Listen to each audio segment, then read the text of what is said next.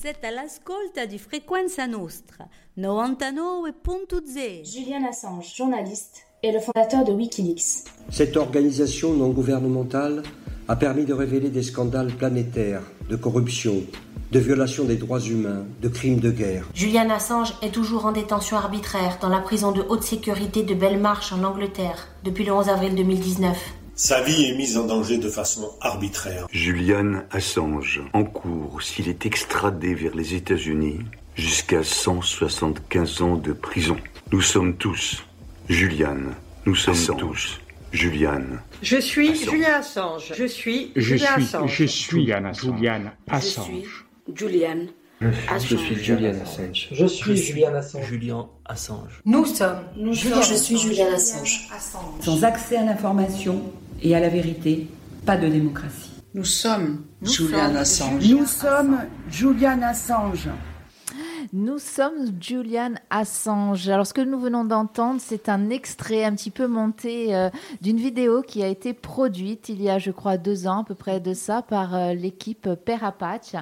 Bienvenue à vous qui nous rejoignez sur Frequenza Nostra. Vous l'aurez compris, aujourd'hui, nous allons parler de Julian Assange. Euh, nous allons en parler avec bien sûr l'équipe de Père Apache qui est là. Bonjour Jacques, bonjour Pascal. Bonjour. Et, et avec euh, un invité, non pas surprise, puisque euh, la visite était prévue, mais j'ai envie de dire un invité de marque en l'occurrence, euh, notamment par rapport à Julian Assange et à son combat pour euh, la liberté. C'est Victor Dédage. Victor Dédage, bonjour. Bonjour. Vous êtes journaliste. Citoyen. alors voilà, j'allais le dire, vous êtes journaliste et annoncé comme journaliste citoyen. C'est la première question que j'ai envie de vous poser. Qu'est-ce que c'est qu'un journaliste citoyen, Victor Dédage C'est un journaliste euh, citoyen dans le sens où je suis euh, journaliste dans l'âme, euh, dans les fonctions, dans les causes, mais pas avec une carte de presse et c'est pas mon gagne-pain. Donc je n'ai pas de compte à rendre. Je choisis les sujets qui m'intéressent, j'y consacre le temps qu'il faut. En ce sens-là, je suis libre. Euh, mais euh, je n'ai pas ma carte, donc certains contestent le titre de journaliste. Alors on va pas, Chose que je concède, mais je rajoute citoyen. on ne va pas débattre sur euh, l'obtention de la carte de presse parce que croyez-moi, c'est un long débat Je et elle sais, est longue ouais. la compagnie des Ouais. journalistes qui ne l'ont pas et qui pour autant sont des journalistes et certains, pour certains et certaines de très bons journalistes. Alors Victor Dédage, votre euh, eh bien, votre temps, j'ai envie de dire, votre temps journalistique et pas que, vous le consacrez à, Julian Assange. Ah, ça, oui, ça n'a pas toujours été le cas. mais Je me suis spécialisé depuis quelques années à l'embargo américain contre Cuba.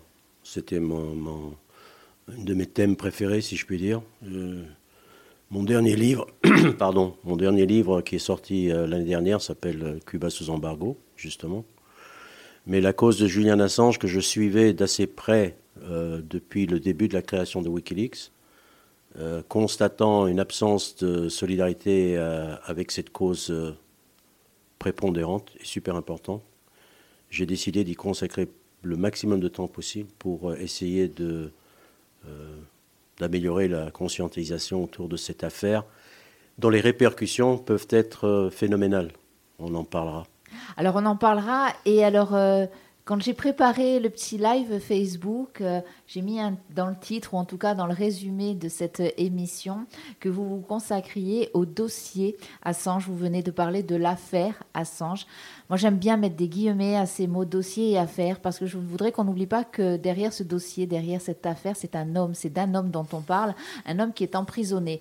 Euh, qu'on soit d'accord ou pas avec ce qu'il a pu faire ou ne pas faire, dire ou ne pas dire, on parle d'un homme. Euh, Père Apache, Père Apache vous a fait venir ici, vous a invité, vous a pas forcé, hein, on vous a pas forcé, mais on vous a invité à venir ici, notamment dans le cadre de deux conférences. On, va en parler peut-être déjà pour commencer de ces deux conférences qui vont être données, l'une à Bastia le 15 mars euh, et l'autre à Ajaccio, ce sera le 17 mars.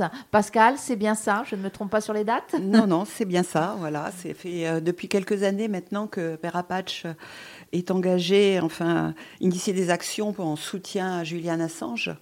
Et euh, nous avons fait de nombreux appels, rassemblements, des adresses, notamment au président de la République, au garde des Sceaux, de soutien pour, pour, demander la liberté de Julian Assange. Julian Assange, qui est un journaliste, hein, on parlait de journalisme, c'est un journaliste d'investigation qui a dénoncé avec son site Wikileaks des, des crimes de guerre, de corruption, des atteintes aux droits humains, et qui aujourd'hui, pour tout ça, est euh, emprisonné euh, dans une prison de haute sécurité à Belmarsh en Angleterre, avec, euh, s'il est extradé vers les États-Unis, on le disait tout à l'heure, 175 années d'emprisonnement.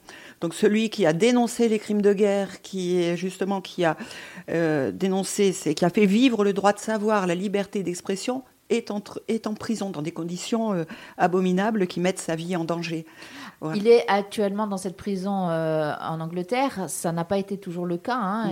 Il a été. Euh, bah, il était, il a été transbahuté, euh, j'ai envie de dire. Oui, il a été, je veux dire, dans l'ambassade d'Équateur. Il a été, bon, à l'isolement pendant sept ans. Hein. J'étais en, ambassade d'Équateur, complètement reclus, et ses conditions, même dans cette ambassade, se sont durcies au fil des années jusqu'à son arrestation par par la police euh, anglaise. Donc euh, voilà, ça a été des, ça fait on va dire depuis 2012 euh, qu'il est entre privé de liberté.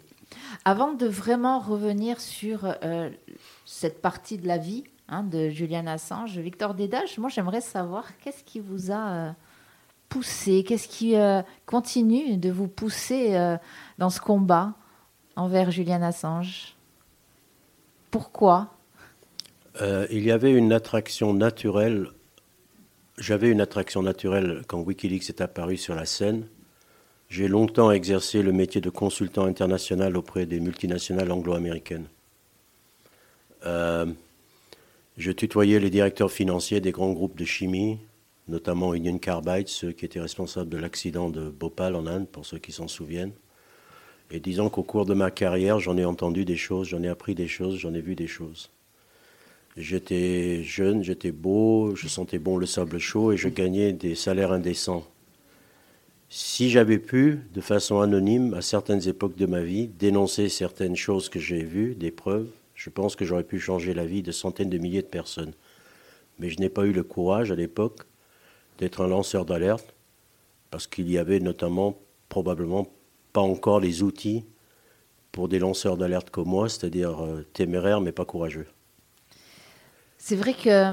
Mais quand Wikileaks est apparu sur la scène, et en tant qu'informaticien moi-même, j'ai tout de suite percuté sur la particularité, c'est-à-dire que nos esprits se sont rejoints dans, dans, l'éther entre moi et Julian Assange lorsque j'ai vu qu'un Australien, comme moi d'ailleurs, je suis Australien, a créé un site euh, qui était une révolution à l'époque et qu'il est encore aujourd'hui, et c'est ça qu'il faut bien comprendre.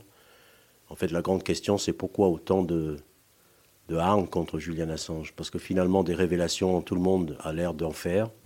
Euh, les Pentagon Papers, pas les Pentagon Papers, les Panorama, les Panama Papers. Panama Papers, oui, entre autres. Hein. Mais, mais, mais, constat, la preuve est dans le pudding, comme disent les Anglais, c'est que comment ça se fait qu'il n'y a aucune tentative de les faire taire, ces journalistes-là? C'est-à-dire qu'in fine, le, celui qui, qui, qui prend vraiment tout le poids de quatre États, la Suède, la Grande-Bretagne, même l'Australie et les États-Unis sur les épaules, c'est Julian Assange et que Julian Assange? Et donc pour expliquer ça, il conviendrait de revenir un peu à la jeunesse de Wikileaks. C'est euh, parce que Julian Assange a fait ce qu'il ne fallait pas faire, en gros, on va dire. D'accord? Il a osé? Il a osé le faire. Qu'est-ce qu'il a fait, en fait? Euh, Si on remonte pour raconter une histoire, il paraît qu'il faut savoir choisir le début, c'est ce que disent les écrivains. Et d'ailleurs, maintenant, j'essaie de raconter une histoire. Ça me renvoie un peu à ce que vous disiez au début. C'est d'un homme dont on parle. Mes premières conférences, c'était des slideshows. Je des projections avec des diapositives. Et au bout d'un certain temps, j'avais l'impression de vendre un produit. Donc j'ai dit stop, j'arrête. Et je vais juste raconter maintenant des histoires. Et l'histoire de Wikileaks, c'est la suivante que j'ai suivie de, de, de, près. Et quand je dis de près, ça voulait dire l'oreille collée au sol jusqu'à entendre pousser l'herbe, comme on dit. Donc euh, il y a énormément de choses que les gens qui suivaient connaissent, qui ont été déformées par la presse ensuite, pour devenir carrément des légendes urbaines aujourd'hui. Mais on, va y revenir probablement. Mais pour revenir à la, genèse, Wikileaks euh, est né en fait comme une conséquence des effets post-11 septembre 2001, les fameux attentats. Il y a un rapport direct entre la création de Wikileaks et ces attentats-là. En fait, pas un rapport direct avec les attentats, mais un rapport direct avec les effets de ces attentats.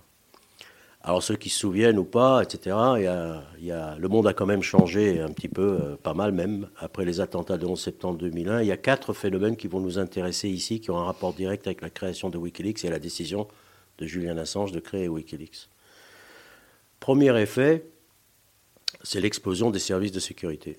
Explosion en termes de personnel, le nombre, et explosion en termes de prérogatives, c'est-à-dire leur pouvoir de plus en plus croissant. On dit d'ailleurs souvent que ce qu'on désigne par le terme de deep state aux États-Unis n'est rien d'autre que le pouvoir des services de renseignement et leur emprise sur la politique. C'est pas plus compliqué que ça en fait, il n'y a rien de mystérieux. C'est juste eux qui décident de ce qui est bien ou pas bien, et ce qui doit se faire ou pas faire. Et comme ils ont des dossiers sur tout le monde, ils arrivent généralement à faire valoir leur opinion.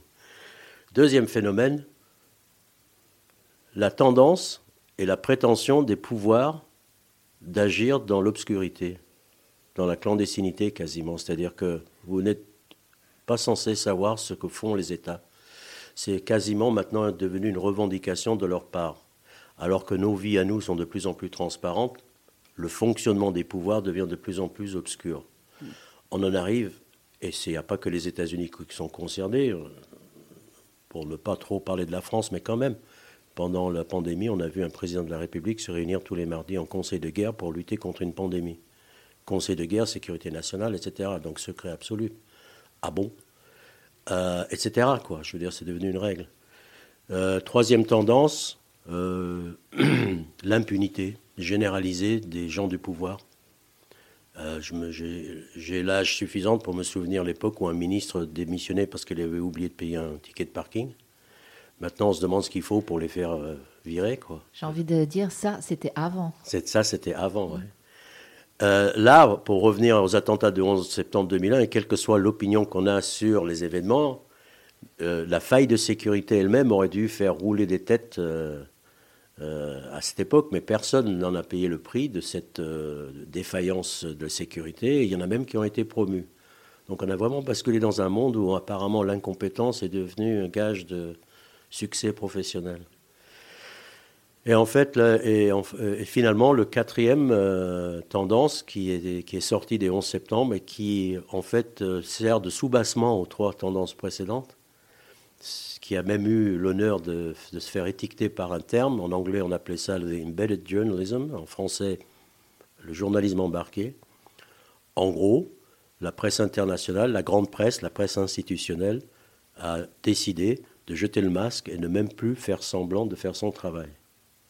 C'est-à-dire qu'elle a pris fait et cause pour le discours officiel, pour les, déviations dont je, que je viens de mentionner, et s'est joyeusement joint à la curée anti-irakienne, anti-afghane, etc., etc.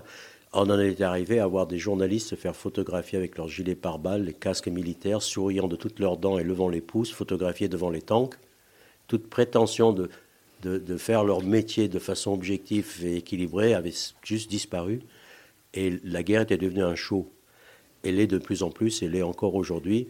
Euh, les événements récents ont bien montré que le travail véritable de journaliste a disparu lorsque les enjeux euh, sont élevés.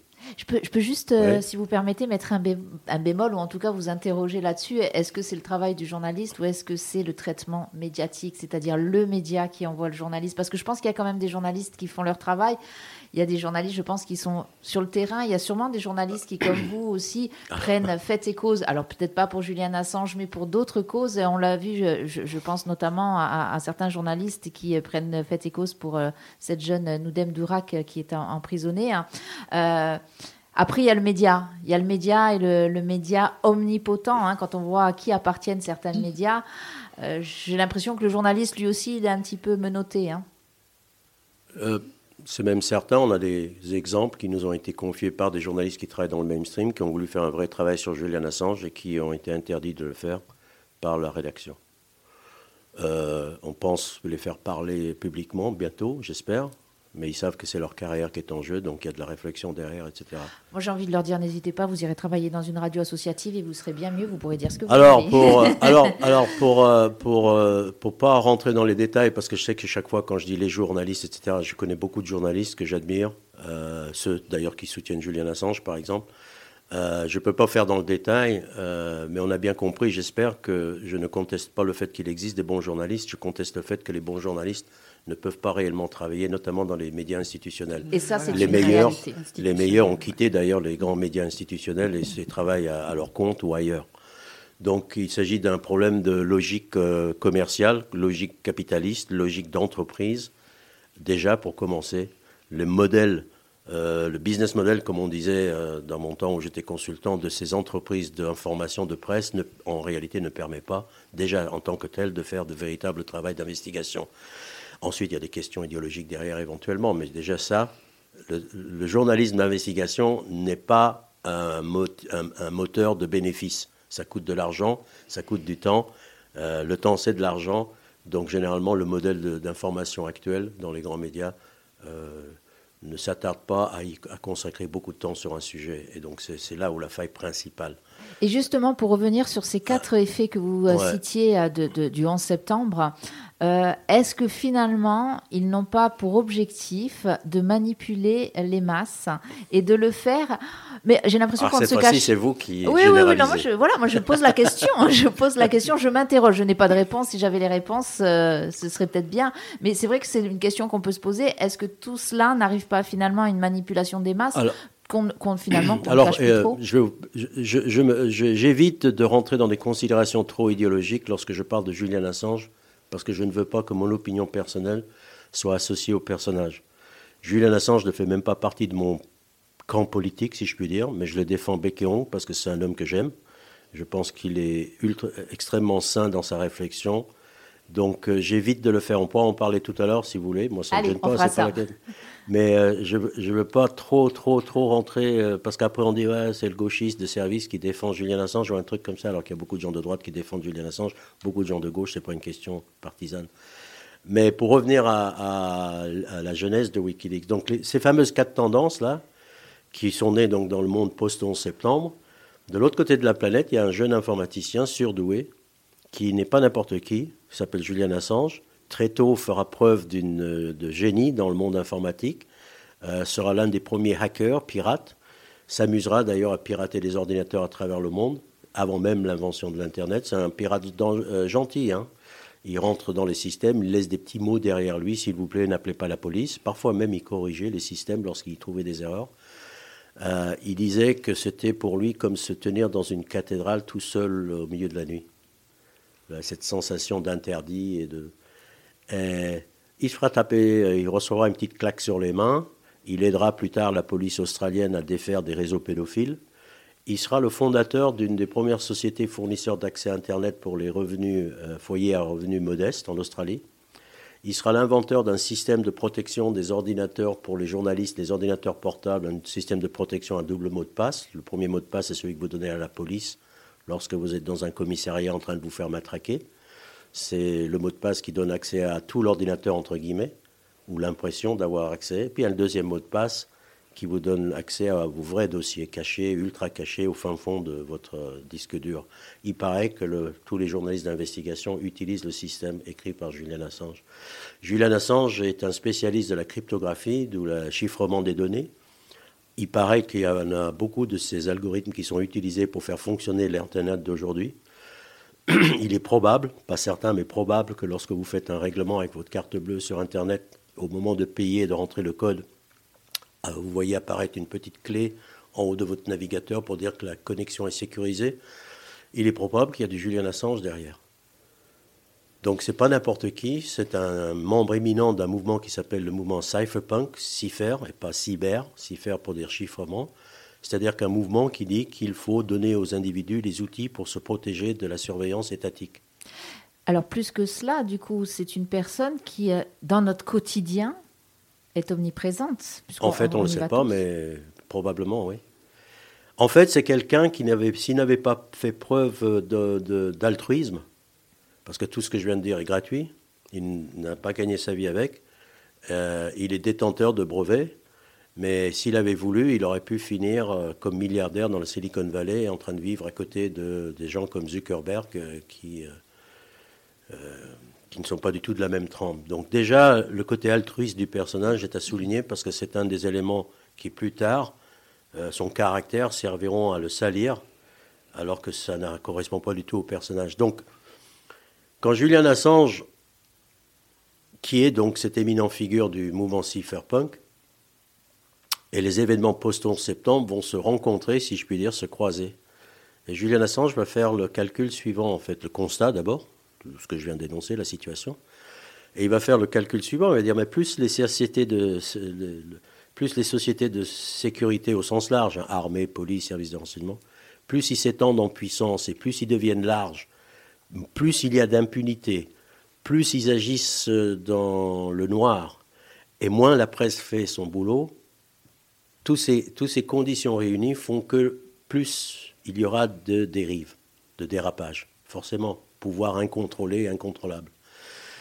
Mais il fait aussi le calcul suivant, c'est que plus ces services de renseignement deviennent vastes, plus les crimes se multiplient, et plus la probabilité qu'il y ait des lanceurs d'alerte sera grande aussi.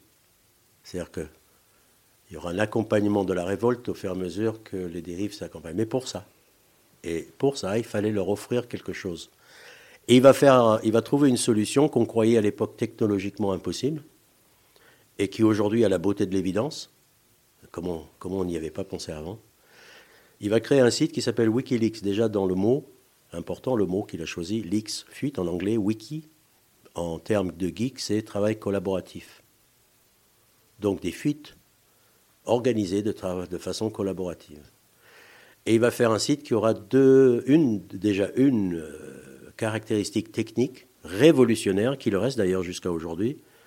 Toute personne se connectant au site et voulant soumettre des documents est anonyme. impossible de tracer d'où vient la connexion. L'idée de Julian Assange, c'est qu'il fallait garantir aux lanceurs d'alerte, c'est comme ça qu'on les appelle, l'anonymat que c'était en fait la seule vraie façon de les protéger, notamment lorsque vous avez affaire à des fuites qui concernent la guerre, qui touchent à des psychopathes, des gens dangereux, des, lanceurs d'alerte qui, ont été retrouvés avec deux balles dans la tête devant chez eux. on est en train de jouer dans une cour qui n'est pas très nette ici. Et donc, euh, vous pouvez voter toutes les lois pour protéger les lanceurs d'alerte dans tous les parlements que vous voulez, mais la seule vraie protection d'un lanceur d'alerte, c'est l'anonymat. D'ailleurs, j'en profite pour dire, entre parenthèses, que toute personne qui prétend défendre les lanceurs d'alerte par des lois et qui ne défend pas Wikileaks, concrètement, n'a rien compris au problème. Donc il va créer ce site qui s'appelle Wikileaks. Unique au monde, parce que pour ceux qui ne savent pas, normalement, quand vous naviguez sur Internet, vous avez l'impression que personne ne vous voit, mais en fait, tout le monde vous voit. Tout le monde qui veut savoir ce que vous faites, votre fournisseur d'accès Internet notamment, euh, vous êtes totalement transparent. Et donc c'est un exploit technique quelque part de dire, tiens, je me connecte depuis quelque part, et les gens qui sont en train de surveiller les entrées les accès à Wikileaks ne savent pas d'où ça vient. Et encore moins les documents que vous soumettez. Eh bien ça, figurez-vous que ça suffit. Le modèle que je viens de vous présenter là, s'il n'y a qu'une seule chose que vous retenez de tout ce qu'on va dire ce, ce matin, s'il n'y a qu'une seule phrase à retenir, c'est la phrase suivante. Le modèle que Julian Assange a créé, le modèle de Wikileaks constituait une menace existentielle pour tous les pouvoirs corrompus. C'était la première fois que les lanceurs d'alerte pouvaient agir, ne pas servir comme fusible. C'est un lanceur d'alerte jusqu'à présent servait qu'une fois. Une fois qu'il était lanceur d'alerte, au mieux, sa carrière était brisée, au pire, c'est sa vie. Là, il pouvait commencer, recommencer autant de fois qu'il le fallait. Il n'y avait pas de limite. Et surtout, ça donnait plus de courage aux lanceurs d'alerte puisque l'anonymat leur était garanti. Et je pense avec émotion au jeune Victor d'antan lorsqu'il était consultant, qui lui n'a pas trouvé le courage à l'époque et qu'il aurait probablement fait s'il avait eu un système comme Wikileaks. Donc euh, je me suis reconnu très vite, si je fais un petit raccourci là, pour dire moi et Wikileaks, on se... Ah, bien sûr, c'est ça qu'il fallait. Donc Julian Assange va faire cet exploit technologique. Wikileaks garantit l'anonymat. Deuxième chose que Wikileaks garantit, c'est l'authentification des documents. C'est-à-dire qu'il va garantir que les, documents publiés sont authentiques.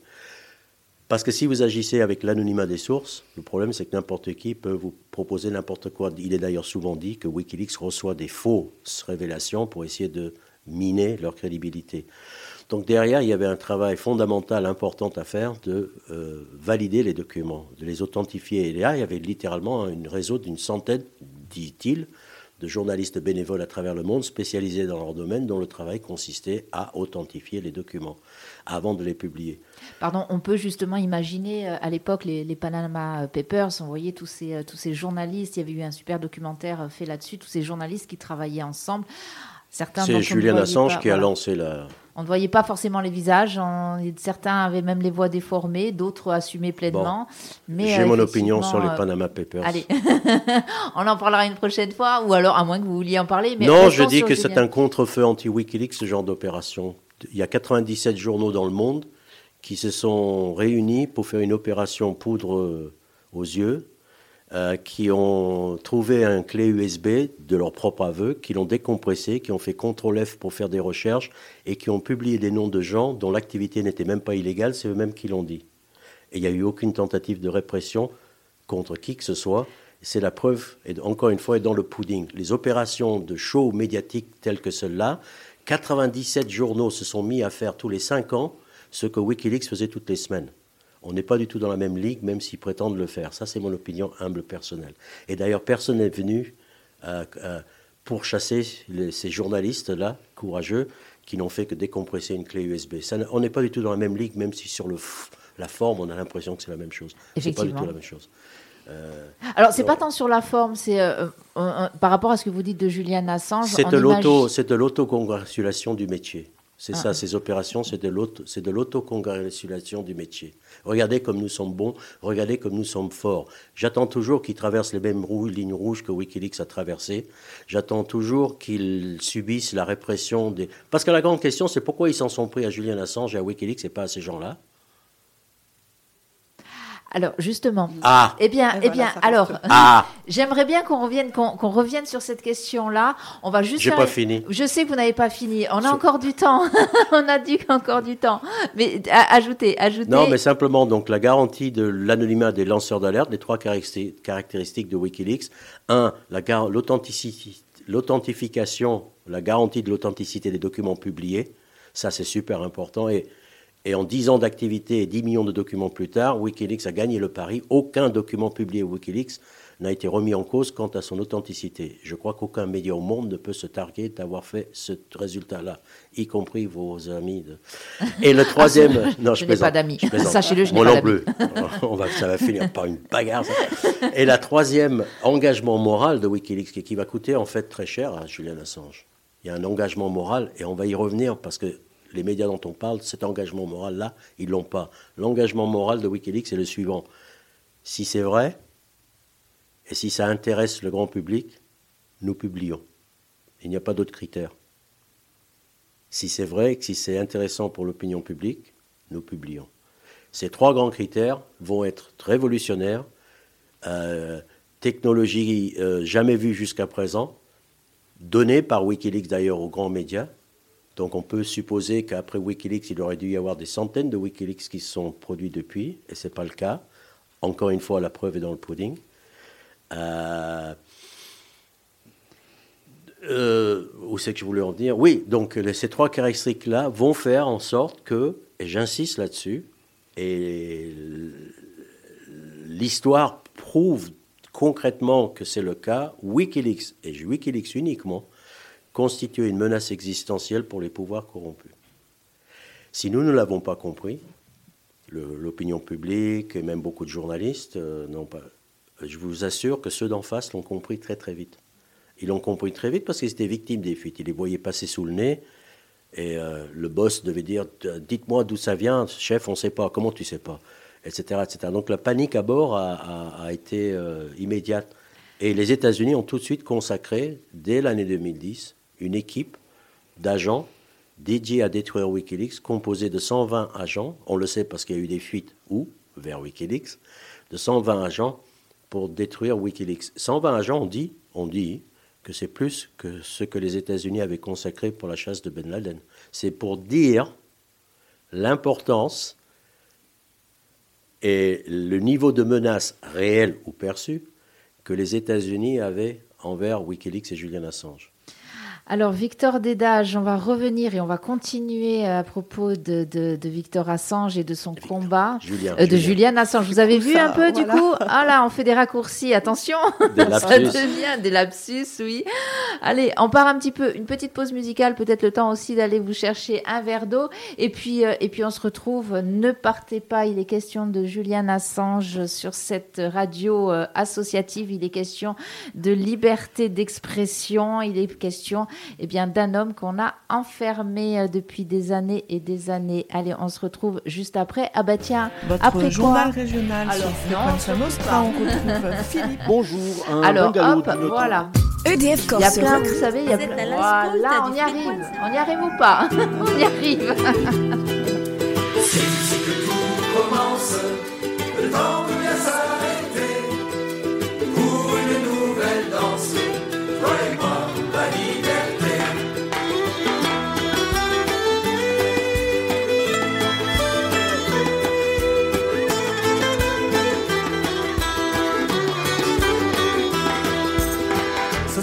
est endormie, les humains ont la tête ailleurs. Sais-tu que pour toi mon ami, je chanterai pendant des heures?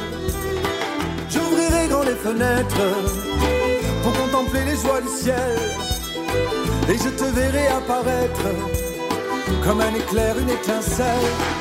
C'est ici que tout commence, le temps peut bien s'arrêter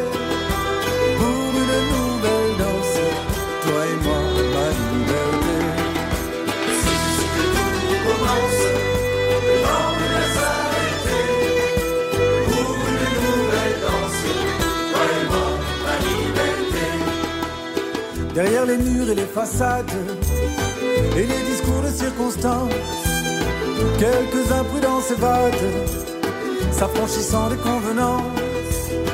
Et les voilà qui nous rejoignent, comme dans un grand bal populaire. Sens-tu nos qui s'éloignent Demain sera plus beau qu'hier. C'est ici que tout commence. Le temps peut bien s'arrêter pour une nouvelle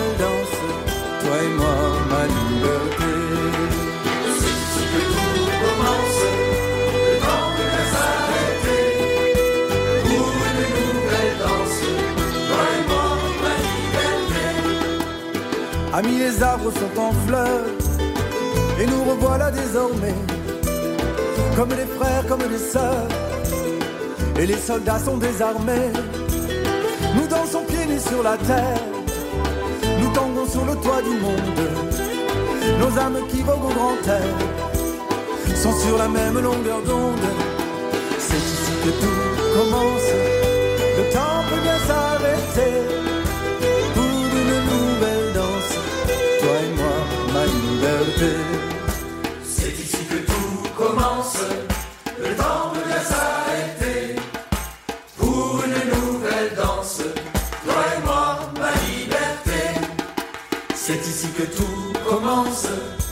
Temps peut bien s'arrêter pour une nouvelle danse.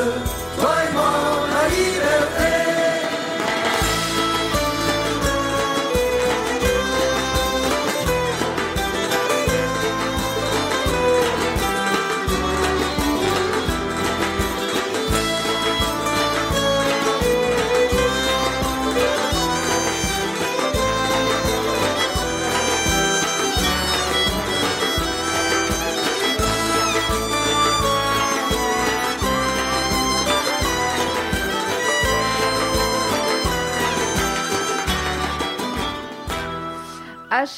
Sur Frequenza Nostra, toi et moi, ma liberté. Oui, les questions de liberté aujourd'hui euh, sur le 99 FM, de liberté et de privation de liberté, puisque nous parlons de, notamment de Julian Assange. Nous en parlons avec Victor Dédage, qui est spécialiste euh, du dossier, je mets bien dossier entre guillemets, euh, Assange.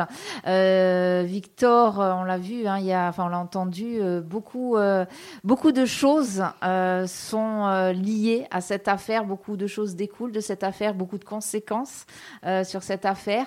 Euh, alors, vous êtes ici dans le studio de Frequenza Nostra parce que vous avez répondu à l'invitation de l'association Père Apache.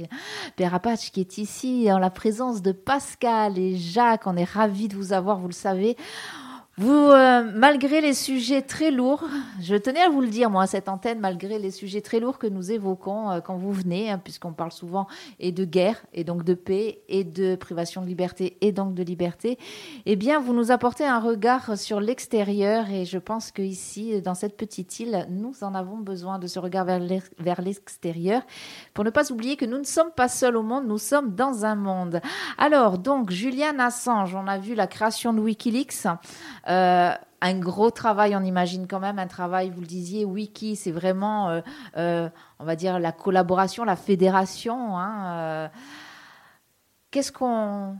Moi, vous, avez évoqué quelque chose tout à l'heure, Victor Dédage, vous avez posé une question, mais en fait, en gros, hein, qu'est-ce qui fait que on en soit arrivé en gros à le faire taire, à vouloir le faire taire, à vouloir détruire Wikileaks, à vouloir détruire ce lanceur d'a- d'alerte? Est-ce que c'est parce qu'on s'est dit en le privant de liberté, en le montrant comme exemple et en montrant qu'on peut priver un homme de liberté, on peut faire pression sur un homme, du coup faire pression sur tout un système, notamment un système de lanceurs d'alerte qui était en train de se développer à l'époque. hein? En fait, euh, il fallait le faire taire parce que techniquement, ils avaient conclu, et on le sait, parce qu'il y a eu des fuites, des fuites envers Wikileaks, une société privée de renseignement qu'on appelle la CIA privée, qui s'appelle Stratfor, qui jouera un rôle euh, primordial dans la répression contre Wikileaks, avait établi le plan pour détruire Wikileaks.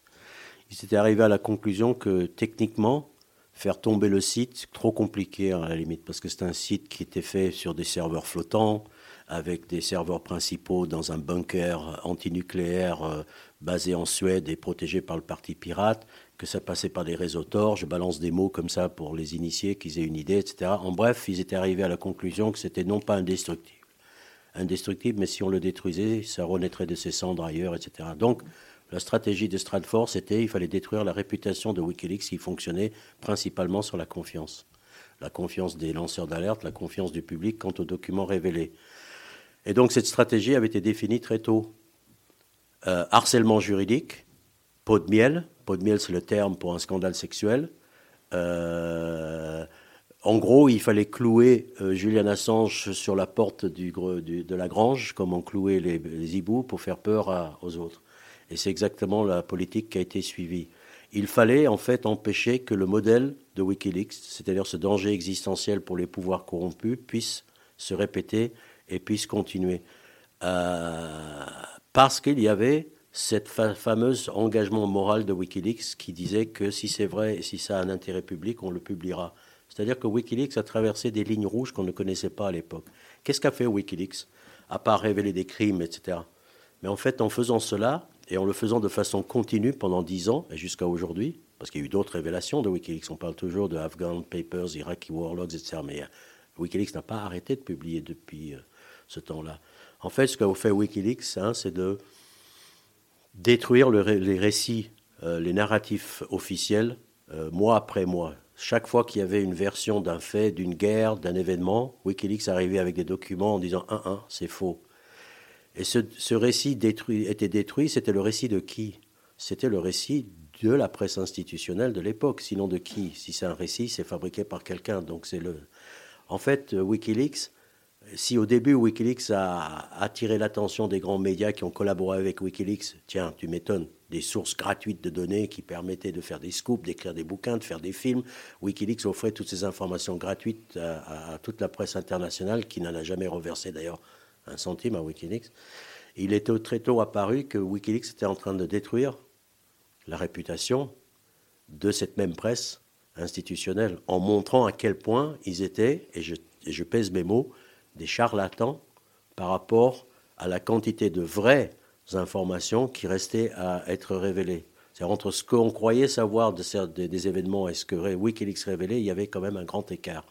Autrement dit, Wikileaks était en train de ridiculiser la profession. Wikileaks, à elle toute seule, a révélé plus de documents que toute la presse écrite depuis l'invention de l'imprimerie. Et c'était une petite organisation eu égard. C'était le modèle, en fait, qui était génial, une idée de génie, et ce modèle s'est révélé d'une efficacité redoutable. Ce qui fait que, à part ceux qui étaient menacés par les révélations de Wikileaks dans leur fonctionnement, Wikileaks a aussi attiré la haine, et je dis bien la haine, parce qu'on va en reparler de ça. C'est pas indifférence, c'est pas mépris, c'est haine de pas mal des journalistes en vue de ces médias institutionnels, simplement parce que Wikileaks les a, à mon avis, euh, ridiculisés. La vague de haine qui s'est déchaînée dans la presse, notamment anglo-saxonne, contre Wikileaks, contre Julian Assange. Je pourrais ici répéter des termes qui ont été prononcés, qui ont été écrits. Exemple, quand même, un journaliste de la BBC, de la BBC, hein, pas qui dit, alors que Julian Assange est dans l'ambassade, je reprendrai confiance dans la police londonienne le jour où elle traînera Julian Assange hors de l'ambassade et lui tirera deux balles dans la tête. Ben, c'est très journalistique en plus comme propos. Hein Ah. C'est- là, on est vraiment. euh, Une journaliste du Guardian, qui est l'équivalent du journal Le Monde, qui écrit publiquement Ce type est un véritable étron. Combien de fois dans sa carrière cette journaliste a osé traiter quelqu'un en dehors d'un cercle privé, publiquement, quelqu'un de étron Est-ce qu'elle a traité Pinochet, crime, crime- victime, euh, auteur de crimes euh, contre l'humanité, de étron? Est-ce qu'elle a traité George Bush de étron? Non. Un collègue journaliste le plus primé du XXIe siècle, Julian Assange, est un journaliste ultra primé, de prix journalistiques, pas des prix de beauté, pas des prix de cuisine. Quel- La violence de ces journalistes, d'autres écrivaient sur ses chaussettes. D'autres écrivaient qu'il torturait son chat.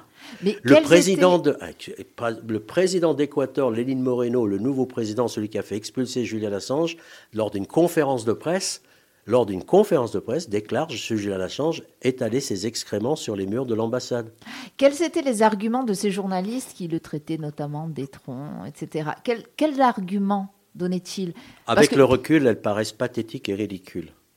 Euh, un des principaux adversaires de Julian Assange, qui est un des rédacteurs en chef du Guardian, Luke Harding, qui est une véritable crapule du point de vue professionnel, répondra dans une école de journalisme à des élèves qui lui demandent pourquoi tant de haine contre Julian Assange, parce que tout le monde l'avait remarqué, répondra, cette phrase que je considère comme un grand classique, parce qu'il ne suivait pas les codes du métier.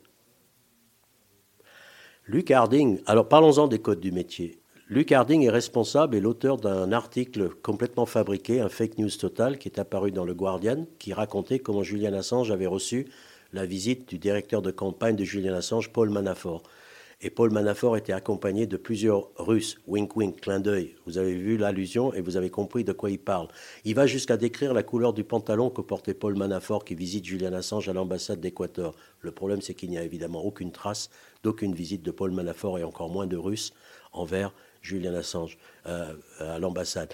Paul Manafort et un autre journaliste écriront un livre qui, dans un tête de chapitre, contient le mot de passe que Julian Assange lui avait confié pour ouvrir les documents cryptés de Wikileaks. Et c'est comme ça que Wikileaks, les documents de Wikileaks ont été piratés et balancés sur d'autres sites sans avoir fait l'objet de l'épuration habituelle auquel ils étaient euh, soumis. C'est-à-dire qu'on évitait de faire paraître des noms, Wikileaks faisait un vrai travail de rédaction, etc. Donc ils réussissent à se faire pirater. Les documents sont euh, dézippés, dé- décryptés, grâce à un mot de passe que Luc Harding publie comme tête de chapitre de son bouquin. Vous pensez bien qu'il y a des jeunes doués qui ont fait rapidement le lien entre ce titre très bizarre, arrobas, point d'exclamation, euh, sous-tiré, machin truc, etc., et les fichiers de Wikileaks qui traînaient, mais qui étaient illisibles parce qu'il avait manqué le mot de passe. Donc, mais Luc Harding va être en tête de pointe, en tête du combat ensuite pour accuser Julian Assange d'avoir balancé des documents euh, dans l'Internet sans les avoir expurgés, alors qu'il est lui-même le responsable. Luc Harding fera un documentaire dans lequel il s'exprime largement, il est interviewé, etc. Mais si on attend jusqu'à la fin du, documentaire, on regarde dans le générique qui passe, on voit que c'est Luc Harding lui-même qui est le producteur de ce documentaire. Et il fait semblant qu'il est en train d'être interrogé. En fait, il organise tout. Euh, et ils sont quelques-uns comme ça à avoir un petit peu fabriqué l'opinion publique contre Julian Assange, probablement pour se dédouaner de leurs propres crapuleries successives. Euh, ils ont fait réécrit l'histoire, tout doucement, en, imputant à Julian Assange leurs propres dérives, leurs propres euh, crimes, si je puis dire. Victor Dédage, justement, qu'est-ce qui... Euh, alors, à part pour Julian Assange, dont on connaît actuellement les conséquences hein, de ces révélations, de ce, cette création de Wikileaks, de ces documents qui ont été justement révélés au grand public, finalement, quelles ont été les conséquences, hormis pour lui? Les conséquences, si vous voulez dire en termes de résultats, bah, ça dépend. Euh, ça dépend les fuites. Euh, une chose qu'il faut euh, constater, l'une des techniques qui ont été, ou politiques qui a été appliquée à un moment donné, dès 2011, nous sommes ici en train de parler notamment de 2010, c'était l'année de la gloire de Wikileaks, où Julian Assange était nommé l'homme de l'année par Le Monde, nommé l'homme de l'année par Time Magazine, qui est le plus grand hebdomadaire, le plus grand tirage du monde occidental. Mais finalement, l'étoile de Wikileaks va ternir très rapidement dans les médias à cause, à mon avis, de cette façon inconditionnelle de travailler de Julian Assange et de l'équipe de Wikileaks, ou intègre, on pourrait dire. Et donc très vite, ils vont réduire Wikileaks au silence. Je mets au défi quelqu'un de me citer une seule révélation de Wikileaks en dehors des années 2010. Or, peut-être leur révélation la plus importante de l'histoire de Wikileaks est peut-être celle de 2017 mais dont personne n'a entendu parler parce que tout simplement les médias ont commencé, ont simplement arrêté de parler des Wikileaks. Donc il y a eu des effets selon l'impact qu'ils ont eu. Mais il faut savoir que Wikileaks a provoqué des révélations de couleur en révélant notamment dans les cable gates ce que l'administration américaine pensait vraiment des dirigeants de la Tunisie, par exemple, ce qui a permis aux Tunisiens de comprendre et d'avoir le courage de se soulever. Wikileaks a arrêté la guerre une bonne partie de la violence en Irak en, révélant les tortures d'Abu Ghraib euh, et les conditions réelles de la guerre et des crimes commis régulièrement par l'armée américaine, le Parlement complice de l'armée occupante de l'époque en Irak a été forcé, obligé par l'opinion publique de cesser euh, sa condescendance envers l'armée américaine en refusant par exemple de reporter une clause qui garantissait l'impunité aux soldats américains en cas de crime. C'est pour vous dire si les Américains étaient prévoyants. Et ça, ça fait arrêter les guerres. Combien d'ONG peuvent se targuer d'avoir arrêté les guerres Combien de mouvements peuvent arrêter, se targuer? Les révélations sur les pollutions de Chevron en Équateur, etc. etc. Les, les, accords TCPP, la transatlantique, les accords commerciaux transatlantiques, transpacifiques qui étaient en train d'être préparés dans le secret dont personne ne connaissait leur existence. C'est Wikileaks qui les a révélés. C'est grâce à Wikileaks qu'il y a eu des campagnes mondiales menées notamment en France par Attac, etc., pour dénoncer ces accords commerciaux qui allaient se mettre en place et qui les ont fait capoter d'ailleurs. Et beaucoup de gens ont oublié ça. Donc euh, euh, les effets de Wikileaks sont directement proportionnels au degré de prise de connaissance. Et j'avoue que oui, je pense qu'il y a eu une sorte de euh, effacement de la part de la presse des révélations de Wikileaks. Il n'empêche que, dans les milieux autorisés, on était super content de les connaître, etc. Donc ils ont, ils servi ne serait-ce que comme euh, pour constituer ce que Julian Assange appelait, appelle toujours, une bibliothèque d'Alexandrie de la diplomatie moderne. Si je vous ai posé la question, euh, Victor Dédage, et peut-être que nos amis de Père Apache peuvent aussi euh, réagir à cela, c'est parce que j'ai l'impression qu'il fut un temps, c'est ce que vous disiez un petit peu en début d'émission, il fut un temps où quand on balançait certaines informations, quand on révélait certains scandales, l'opinion publique était outrée, l'opinion publique se faisait entendre, alors que les, finalement les moyens de communication étaient bien moindres que ce que, nous connaissons aujourd'hui. Or là, j'ai l'impression que voilà, bah, Julian Assange, bon, c'était 2010, il a été enfermé, bon, bah, il est enfermé depuis celui-là, un de plus, voilà, et que finalement les révélations, euh, quel que soit le scandale, entre guillemets, qui est révélé, eh bien, l'opinion publique a la tête dans le guidon et puis euh, bah, les gens continuent à avancer. Et puis au final, quoi Qu'est-ce qui se passe? On a l'impression que rien ne se passe. Il y a un peu de ça. Moi, je serais euh, juste. Dites-moi que je me trompe. Pour rebondir un petit peu, euh, je serais tenté de dire que c'est vrai que Victor a raison. Wikileaks a permis des consciences, des prises de conscience et euh, ça, je pense que c'est extrêmement important. Par exemple, tu parlais de la Tunisie, euh, la révolution du jasmin en 1971, en, 1900, en, 2000, euh, en 2011, ouais, 2011. contre Ben Ali. euh, je pense que, en effet, toutes ces dénonciations mondiales ont contribué à créer ces consciences. Mais je serais tenté de dire que parallèlement, et euh, tous les mouvements les plus autoritaires se sont réorganisés, et euh, notamment, euh, on regarde actuellement ce qui se passe sans aller très très loin, on regarde en Méditerranée, on s'aperçoit qu'il n'y a jamais eu autant de journalistes emprisonnés. On prend la Tunisie, on prend l'Algérie, on prend le Maroc.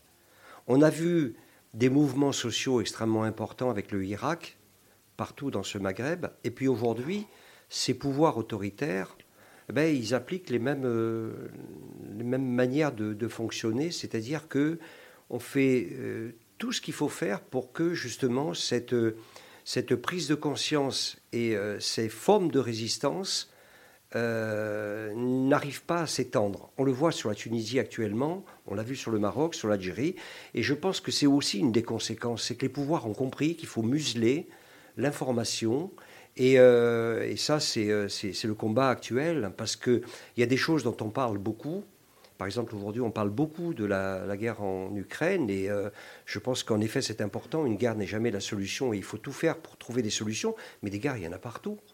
Et il y a des guerres dont on ne parle pas. Je pense à la Palestine, par exemple, avec ce qui se passe. Le Yémen, hein, où il y a eu des, des dizaines de milliers de morts. Et le Mali, il y a tout ça. Ça, c'est pas, ça fait pas partie de l'émotion. Ça fait pas aussi. partie de l'actualité. La Palestine, tous les jours, il y a des jeunes qui se font assassiner. En Palestine, ça fait 70 ans maintenant qu'on a un territoire occupé euh, par Israël. Donc, euh, mais euh, c'est pas, euh, disons que ça n'a pas le même, euh, on n'a pas le même regard. euh, sur Alors, ces et je dirais qu'avec euh, Père Apache, en fin de compte, quand, euh, au cœur euh, de nos actions, quand on s'est rendu dans les différents euh, pays où on, est, où, on a fait nos, nos belles rencontres, c'est euh, le, le message qui nous est laissé à chaque fois, en fin de compte, c'est euh, euh, parce qu'on voit bien l'isolement dans lesquels on met justement tout- tout- toutes, ces, toutes ces problématiques et tout ça, c'est parler de nous, parler, témoigner. Voilà, il faut euh, voilà qu'on sache comment. euh, ben voilà, nous on revient et on a on a des messages aussi parce que on isole en fin de compte toutes ces euh, toutes ces, ces, ces souffrances, ces problématiques et tout ça. On veut pas que l'opinion le sache en fin de compte quelque part. J'ai eu un débat une fois avec un euh, quelqu'un de droite, je ne sais pas si c'est important de le préciser d'ailleurs, et qui m'a dit mais tu sais bien de parler de Julian Assange, mais effectivement c'est pas le seul journaliste en prison. Alors il commence à me citer des journalistes euh, enfermés en Afrique. Moi, je lui ai répondu, mais tu sais pourquoi on ne sait pas que ces journalistes en Afrique sont, euh, sont arrêtés? Parce qu'on a fait taire Julian Assange. Tout à fait. C'est Wikileaks et Julian Assange. Qui étaient les révélateurs de tous ces crimes. C'est Julian Assange et Wikileaks qui auraient pu. Et c'est là- ben, c'est un peu la question que je t'avais posée, Ben oui, Jacques, ouais. en off, quand Oui. nous discutions de cette rencontre que nous avons la chance C'est une des euh, conséquences, justement, Mhm. quand tu posais la question par rapport aux conséquences, je suis tout à fait d'accord. Je pense que c'est ça. Julian Assange, c'est euh, l'exemple.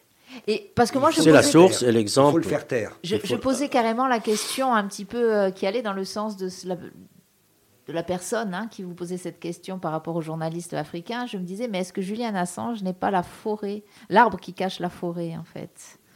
C'est-à-dire que oui, alors on parle de lui, mais comme ça aussi, on ne parle pas des autres.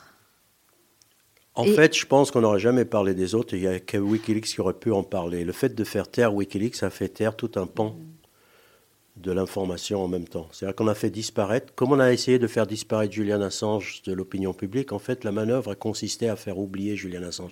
Et ça a presque marché. Vous savez, l'homme de l'année 2010, le média dont on n'arrêtait pas de parler en 2010, aujourd'hui, vous interrogez les gens dans la rue, ils, se souviennent vaguement de Wikileaks et très peu se souviennent de Julian Assange. Donc l'opération effacement de la mémoire collective était en route. Et j'ose dire qu'on a été quelques-uns à se battre bec et ongle contre pour faire en sorte qu'au moins, si on n'arrive pas à sauver Assange, au moins de faire en sorte qu'il ne disparaisse pas euh, dans un trou noir et, dans l'oubli. Ça, c'est raté, les gars. Vous aviez voulu le faire, mais c'est raté. Et vous allez porter cette honte avec vous le reste de votre existence. Parce que il y a une différence entre Julian Assange et ces fameux journalistes enfermés, etc. C'est pas pour jouer les, les uns par rapport aux autres, mais Julian Assange, je le répète, est le journaliste le plus primé du XXIe siècle. Julian Assange est actuellement défendu par un alignement d'ONG que je n'ai jamais vu de ma vie de militant. Il est littéralement défendu par toutes les ONG dont vous pouvez imaginer le nom et dont certains je ne connaissais même pas leur existence.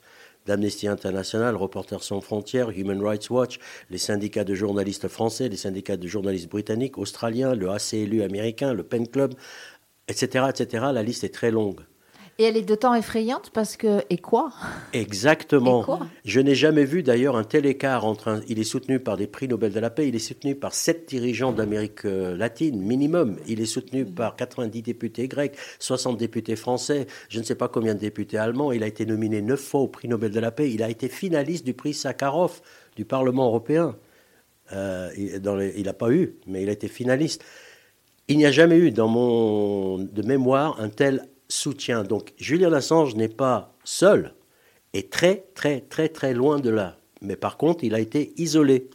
Il y a, je fais la distinction des termes. Il n'est pas seul, il est isolé. Il est isolé de l'opinion publique par ces mêmes médias qui ont décidé, il n'y a pas d'autre mot, qui ont décidé. Et d'ailleurs, quand je dis qu'ils ont décidé de ne pas en parler, il n'y a pas d'autre mot, je m'excuse, mais le secrétaire général de la Fédération internationale de journalistes qui revendique 650 000 membres, Anthony Bélanger, l'a dit, déclaré deux fois en public que les patrons de presse ont décidé de mettre un couvercle sur l'affaire Assange. Voilà. Maintenant, est-ce qu'il a raison ou pas? En tout cas, le constat est le suivant. L'homme le plus défendu au monde actuellement par les ONG parce qu'ils reconnaissent l'importance primordiale de son rôle qui est au sommet de la pyramide de l'information, fait l'objet d'une loi de l'omerta de la part de la presse institutionnelle. Et de par là, d'une incompréhension des médias alternatifs, parce que je tire à, à boulet rouge sur les médias institutionnels, les grandes, la grande presse, mais je peux aussi maintenant faire une critique amicale et un coup de pied sous la table à beaucoup, beaucoup de médias alternatifs qui n'ont toujours pas compris, qui sont restés sur cette image d'un geek qui aurait fait des trucs pas nets en Suède. On sait que ça a été inventé de toutes pièces, cette histoire de viol en Suède, mais bon, trop long pour, euh, pour en parler ici, ou pas. Euh, et qui ont fini par un petit peu effacer de leur... euh, c'est un angle mort pour eux, voilà, c'est un angle mort. Ils, ils connaissent le gars, mais savent pas trop de quoi il retourne. Alors, Victor Dédage, Juste, ça, ça- euh, oui non, juste un mot, parce qu'il a fait allusion à Près du micro, et, et notamment les élus euh, euh, en France, les 60 députés. Dans les 60 députés, il y a trois députés, euh, trois députés insulaires sur quatre hein, qui ont, euh, qui ont euh, demandé à ce que la France accorde l'asile politique à Julian Assange. Je crois qu'il fallait le signaler, parce que c'est important. Tu as raison. Tu as raison. Alors, ça fait déjà une heure que nous sommes ensemble. Euh, le temps passe vite en notre compagnie sur Frequenza Nostra. Nous sommes avec l'équipe de Père Apache, notamment Jacques et Pascal et Victor Dédage, spécialiste du dossier entre guillemets Julian Assange. Pour terminer cette émission, j'ai une question, Victor Dédage. Ah Oui, ça passe vite. hein. Il y aurait plein de choses encore à dire. Et d'ailleurs, ces choses-là, euh, si vous qui nous écoutez et qui nous euh, suivez sur les réseaux sociaux, eh bien, vous pourrez en prendre connaissance lors des conférences qui sont organisées euh, le 15 et 17 mars. Euh, une à Bastia, une à Ajaccio. On terminera, Ouais, hein, voilà, Pascal, on rappellera les lieux Mhm. exacts. Victor Dédage, c'est un peu le titre que j'ai donné à cette émission de la journée. C'est euh, 2023 sera-t-elle l'année de trop pour Julian Assange? Euh, beaucoup de gens pensent que la stratégie britannico-américaine, puisqu'il y a une complicité nette entre les deux États, serait de faire mourir Julian Assange à petit feu. Euh, les médecins qui l'ont examiné, qui ont réussi à l'examiner, euh, et les, tous les indices montrent un homme en train de péricliter. Ça fait 11 ans qu'il n'a pas vu la lumière du soleil. Il est enfermé en préventif dans une prison de haute sécurité, c'est du jamais vu. Le simple fait que la profession ne s'offusque pas de cet état de fait, qu'un journaliste soit en préventif dans une prison de haute sécurité, c'est un cas unique en Occident, devrait à elle-même, à lui-même suffire à, les, faire bondir, mais ça leur passe complètement par-dessus la tête.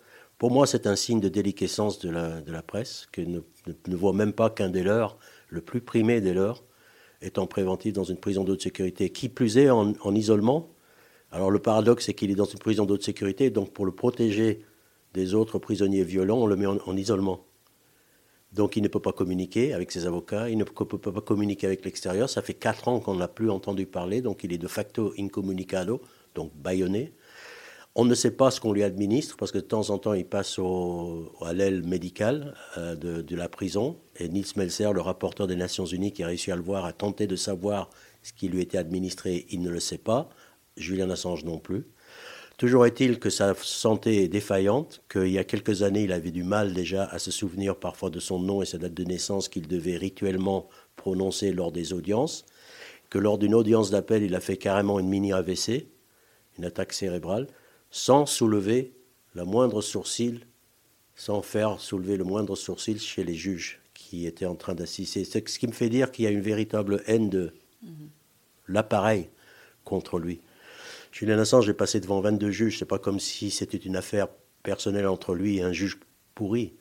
22 juges, tous ont constaté qu'il était en train de décliner. Tous savent que c'est un journaliste non violent qui est en préventif. Aucun ne se demande qu'est-ce qui se passe et pourquoi amène-t-on l'accusé dans un tel état de délabrement physique?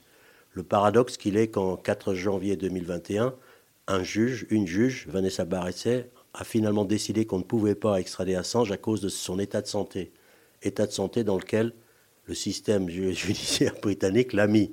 Oh, paradoxe. Bon, il y a eu appel et les Américains ont gagné, donc maintenant il peut être extradé.